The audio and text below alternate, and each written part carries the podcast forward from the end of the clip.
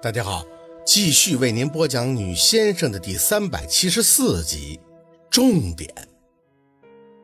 我扔了，宝四脑袋彻底转不过弯了。谁没事扔这个呀？陆佩隐忍着笑意，那袋子弹到了你，你生气就给扔了，包括我的手机，手机都给你扔了，你还乐？宝四觉得自己不正常，他也不正常。那我怎么会在上边啊？你说你压的难受？挠了挠头，不是地震了吗？那那这是哪儿啊？海边车里呀？神呐！宝四真的凌乱了，伸着胳膊去推门，抬开内扣后就感觉风扫的浑身冰凉，尤其是腿的位置。呀，我我我我我，这怎么跟酒后断片了似的？人类从原始进化成高度文明，就是因为武装的越发彻底了呀。可他的武装呢？怎么除了一件聊胜于无的男士衬衫，以及一件披在外边的西装，就啥都没了？羞愤难当啊！最要命的是脑子还不清楚，反应能力、应变能力、综合处理事情能力，通通归为了个数。可以讲，这三岁的孩子现在都比他强。陆佩呢，像是很了解宝四的反应。他给了宝四充足的时间去适应，甚至还特意把车子的天窗打开，让海风整个灌进了车里，让他得以慢慢的恢复清醒。宝四呆呆的看着陆佩，像是变魔术一样，从车里又找出了一件衬衫给自己简单的穿上，然后帮他把座椅升起，攥住他的手，陪他安静。现在几点了？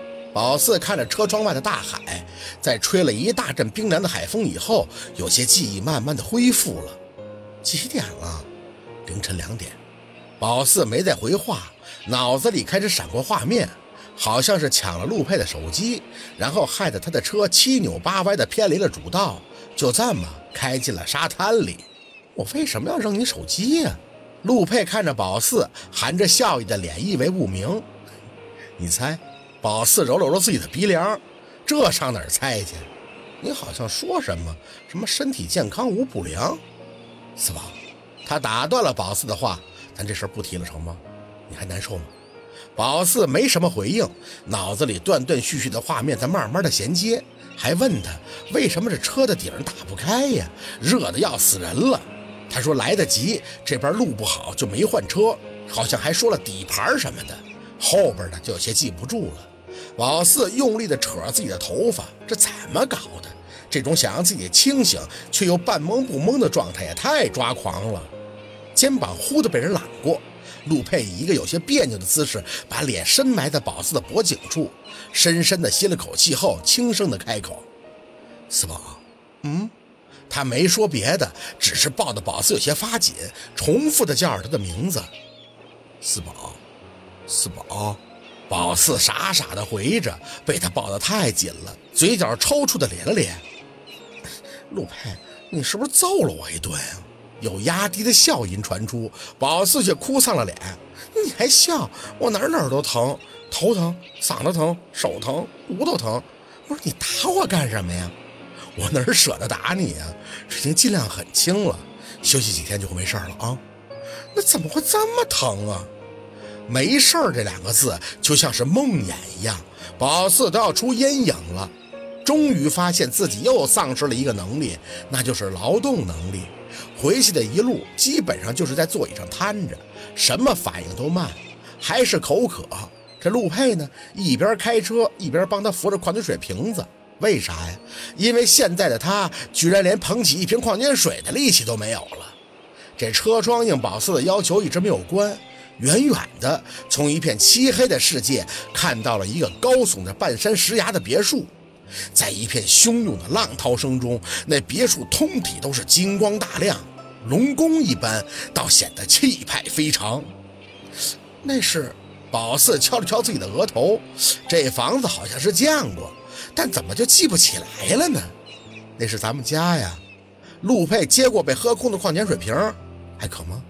嗯。宝四点头，交流只限简单，想别的就会头疼的厉害，身上一点力气都没有，像是被烤过，这筋骨都抽干了。说不清楚的滋味，懵懵懂懂的，自理能力各种的退化。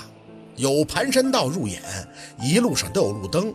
宝四眯着眼朝着车窗外边看，眼睛不能一直看光，稍微亮一点就会刺眼迷糊，不知道为什么。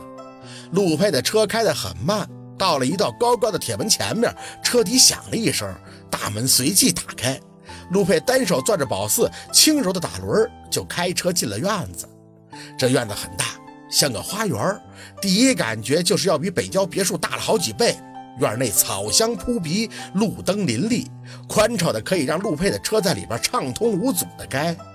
宝四正稀里糊涂的四处看着，感觉身上一暖。陆佩抬手又给他盖上了那件西服外套，别着凉了。